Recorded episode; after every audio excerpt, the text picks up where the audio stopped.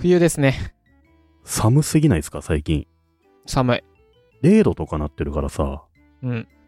もうまるっきり外できなくなるよね。もう出なくていいんだけど、今は、本当うんに。。出てない。うん。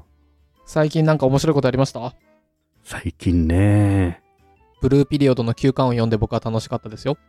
僕ね、そうだお、おすすめ漫画を久々に紹介していいですか突然ですけど。いいっすよ。もしかしたら知ってるかもしんないんですけど、 ピンポン、こち亀。こっち亀、惜しいけど違いますわ。はい。モンタージュっていう漫画、最近読んですげえ面白かったんですよ。はいはい、あれでしょ原作の人が自転車乗りながらなんかちょっと痴漢行為して捕まったやつでしょえ、そうなのそれはアクタージュや。わかりづらいわ。え、そうなのって言っちゃったけど違うじゃん、全然。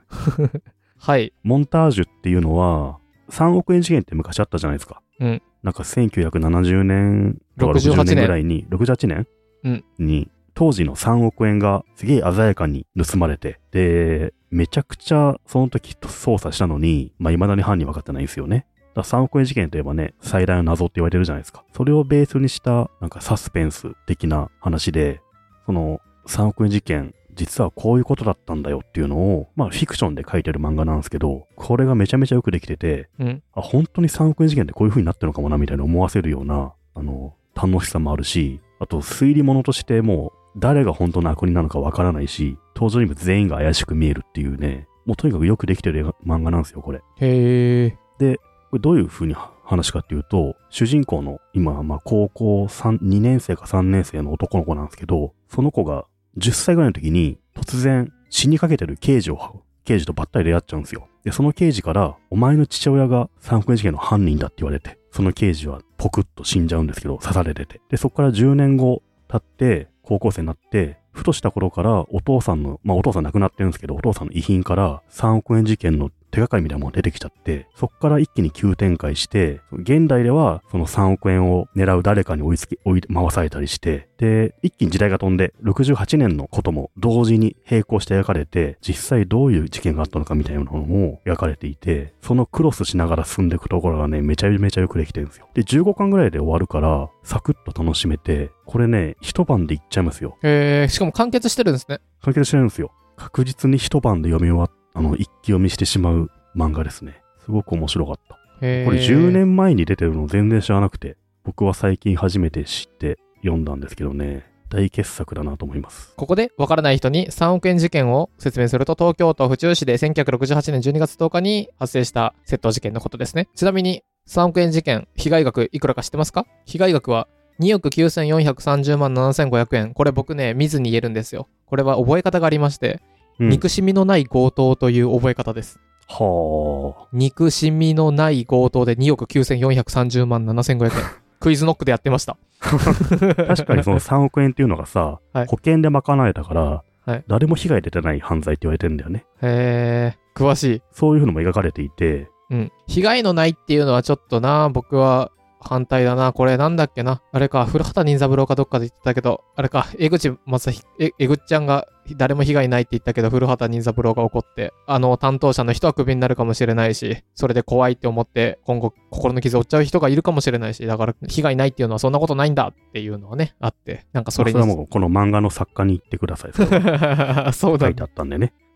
ちなみに、モンタージュで検索するとですね、うんあ。Google というのは検索のサジェッションがありまして、そこから考えられることがあります。うんモンタージュ漫画で検索すると、モンタージュ漫画相関図、モンタージュ漫画怖い、モンタージュ漫画キャサリン難関、モンタージュ3億円事件、動画、モンタージュ全巻無料、モンタージュ漫画つばらないなどが サジェッションに入っております。えで、ここから考えられるのは、相関図が一番上に来ることから、人が入り組んでんだなって僕は想像しー、そまうす。そうそうそう。登場人物が現代と過去にいて、それぞれがちょっとしたつながりがあるんだけど、それがね、すごくよく書かれてまして、面白いですよ。まあ、この3億円事件ものって結構たくさんあるみたいなんですよね。うん。傑作の小説とかがね。で、漫画だとこれすごいいいなと思いますね。へー。新しい解釈だと思うんですよね、結構。はいはい。なるほどね。モンタージュ。これ面白そうですね。見てみよう。めちゃくちゃ面白い。しかも完結してるんならいいですね。そうそう。なんだっけ、前、ジャンププラスの連載してる漫画でおすすめして、一気読みしたみたいなの言ってたじゃないですか。なんだっけ。タイムリープするやつ。あのー、ラブタイムブルースじゃないや。なあ、んそかう、そんサマータイム連打。ああんな感じ。 雰囲気は。サマータイム連打もさ、もうあや誰が怪しいかとかがもうどんどん入り組んでくるじゃないですか。 はいはい。あんな感じでもうね、次から次へ謎が現れてきて、もう止まらないんですよ。はいはい。サマータイム連打ね、面白かったんですけど、僕もうやめちゃったな。あの、ネタバレになるから最後のよ方ちょっとね、最後の方なんかあれですよね。よくわからんって感じですよね。あれだった。あてかね、なんか絵が、まあ絵がハンターハンターみたいになっちゃった。あそうなのあ、なんかね、なちょちょっとっとネタバレ僕なんか言えないけど。そうそう。僕、まあ、うんなので見るのやめちゃったかな。えー、でもちょっとこの漫画面白いので、見てみたいと思います。ぜひね、まあ、10巻ぐらいは一気に買って読むと面白いと思う。ど、ど、ど、ど、ど、どんぐり FM。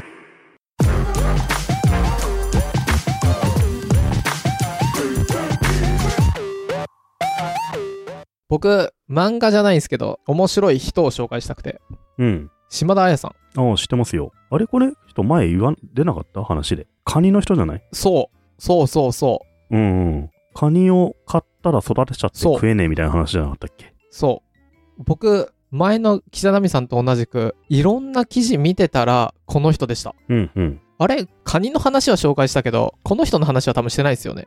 しましたっけしてないと思ああ、作者が誰かっていうのはよく分かってなかったかう。。そうそでも、島田絵さんっていう人の書いた記事はよく見かけますよね。う。よく見かける。この人ね、うまい、文章。面白いい。作家の方なんですね、この人もね。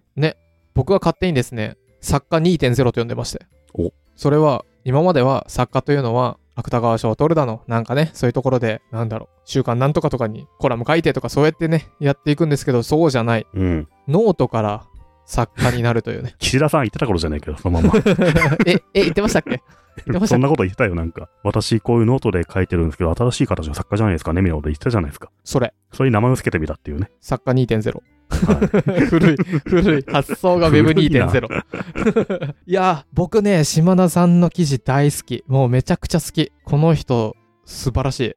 大好き。この人だって、記事、何全部2000ファボ、3000ファボ、3000ファボとかっすよ。すっげえな。なんだこれ。娘さんってあれですよね。物事を言うときに何ファボかで判断しま すよね。そういった定量的な評価でこういうね、作品を判断する人なんだな、っていう。ユニクロ白 T シャツのは3万ファボいってる。わあ、もうすごい。ファボスーマンじゃねえかよ、もすっげえな僕ね、いや、なんで島田さんの話をしたかっていうと、う。うん、島田さんタイムループもの書いてるんですよ。あ、そうなの日常3日間タイムループさせたらっていうやつがあって、はいはい。これちょっと後で共有しますけど、これもめちゃくちゃ面白かったんめっで、ちゃ面白そう。そう。タイムループってのは繰り返すってことですかどういうことなんですかねタイムマシーンとなんかタイムスリップとどう違うんだろその辺のね、SF 用語はよくわからないですけどね。ううん。僕、この島田さんのね、てか、あれだよな、タイトルの付け方特徴ありますよね。すごいノート的な付け方じゃないですか。うん。わかりやすくてシンプルというか、うん何々した話っていう、おそれナツメグフォーマットじゃない夏目フォーマットなのこれ。い や、初めて聞いたんですけど、 みんな使う。完全に自分の名前つけただけじゃないで すか。いやいや、リクルートで退職して何々ししたら、はいはいはい何々した話って僕大体つけるんですよね。 そっから始まってたんだ。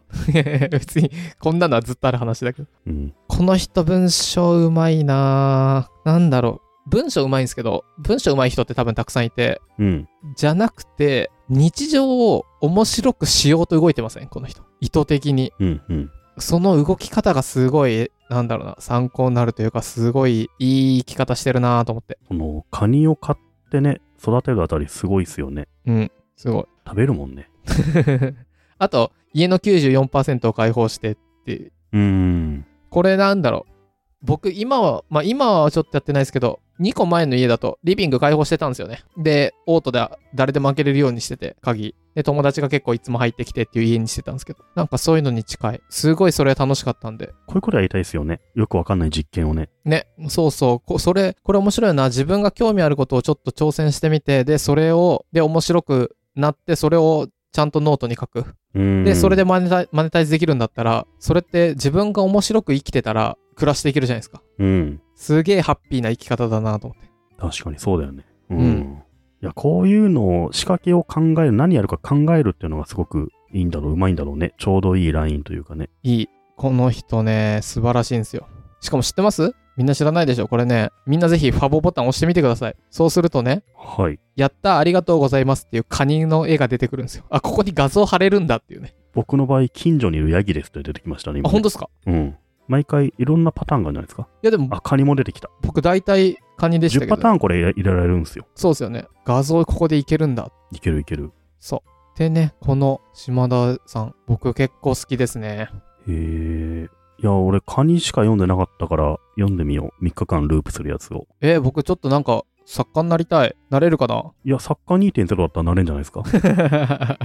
ノートに記事を公開して、あの、1ファボいくらかで買って、まあ1万ぐらいまでいけば、作家2.0じゃないですか。退職作家っていうのはどうですか入んねそれなんか何社入って何社やめん だよペースペース ?10 社ぐらいだと一冊の本できんじゃないですか。10年ぐらいかかんのかなえー、でもなんか作家になりたいな今島田さんのいろいろ見てたら思ったとりあえずコルクに入ってみたらどうですかコルクに入るためには PV 取らなきゃダメですよねちょっと本気で10本ぐらい書いてみようかなうん。架空の退職ブログを書くっていうのはどうですかあー、それ多分ね、でき るわ。会社名と、なんか、そうそ年齢とかポジションをいくつかだけもらったう。ら。作って、そうそうで、日本初の退職作家として、芥川賞を狙うっていう。芥川に怒られる夏。目和樹退職っていう。 2文字でね、あの、そうそうそう、二文字のなんか東野敬吾秘密、そうそう秘密とか重ね、厚な感じでさ、三体みたいな感じでね、そう退そう職。退職。 ちょっとありそうだよね。いいなうん。ぁ。ある。それいいな怒られんぞ、その作怒ら家れにる。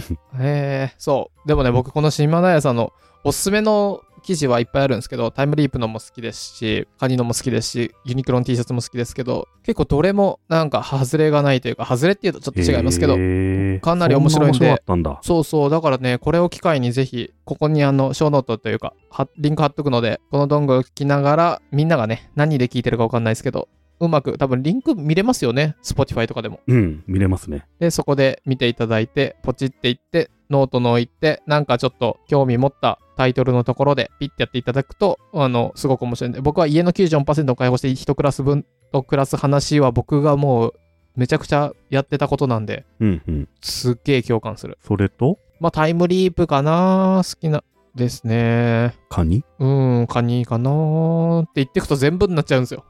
でも僕、いちごオレの話も好きなんだよな。すごいね。全部見てんだ、ちゃんと。見てる見てる。めっちゃ好きです、僕。なんだろうな、この人。やっぱさっきも言いましたけど、日常を面白くするっていうのはいいですね。アウトプットドリブンで。うんうん。そうだね。うん。いや、ほんと、日常ってでもみんな同じぐらい面白いはずだけど、面白く思えるかどうかの差っていうのも結構大きいだろうね。はい。解像度の違いみたいなのもありそうだな。あとね、僕ね、みんながあんまり知らない一個面白いポイントとしては、うん。この島田さん2009年からツイッターやってるんですよ。うんうん。あのね、その頃ってもうまだね、ツイッターそんなにみんなやってなかったんで。うん。なんかその頃からね、ツイッターやってる人結構僕好きですね。なるみさんって僕は2007年ですよ。ああ、もうそれはもうやばいっす ね。もう素晴らしい。もうそれはおはありとかしてた時でしょ。ふひゅいひひ出る結構前でしょ。ヒーヒーヒーなんてもう、だいぶ最近だからね。あら、お腹すいたとかツイートしましたよ、ほ僕2007ら年ぐらいは。なるほど4時じゃねえのって言ってた時ですか。そう ですよ、もう。あの頃が一番良かったよ。いやー、出たー 出たーあの頃のツイッター一番良かったよ、ほんと。僕ね、どこかでその昔のツイッターが良かったみたいな記事を見たんですけど、うん。あのね、期日が違う、なんかで見たんですけど、僕結構年下のお友達たち多くて、ディスコードでも高校生とかもいるんですけど、うん。あのね、みんなね、2007年ぐらいのツイッターの使い方してる。 してるんだ。 してる。大学生のね、とかはいね、はい。ちゃんとしてるんだ。ちゃんとしてるから、それうんね、こしたいみたいな。そう、してる、はいはいはい。いや、素晴らしいよ、そしたら。そう。で、僕ミュートしちゃってるんですけど、でも、うん。みんなね、100人ぐらい、150人ぐらいのはい、はい。フォロー、フォロワーで、大体みんな知り合いで、で、え、なんか知らない人にフォローされたみたいなね。ああ じゃああれだね。僕らが単純にさ、年取ってさ、身動き取れなくなっただけだよね、勝手にね。ほんとそう。ツイッターはいつも昔のままなんだよ。か、 そう。変わったのは自分なんだよ。そうだね。っていうのをね、言ってあげたい。じゃあ俺久々にツイピク使って写真アップしようかな。ツイピク使ってね。ツイッターそのものに写真アップするのはちょっとダメだよそうっすよね。ね本当に良さが出ないからね。ツイピクのね、あの、HTTP みたいなのもね、あの、文字数に入っちゃうから気をつけ。入ってちゃうから。 そうそうそうそう。うん。じゃあ分かった。僕はあの、非公式、あの、RT ってやっ はいはいはい。QT みたい なね。クオートツイートみたいな、QT みたいなのをやって引用したいよね。 あー、キュー ティー派な人でした。うん。 おい、老人会。でね、僕はこの島野さんのノートめちゃくちゃ大好きなんで、これからもめちゃくちゃウォッチしていきたいなと。いや、いいですね、この人ね。そう。ぜひね、皆さんこのノート見てみてください。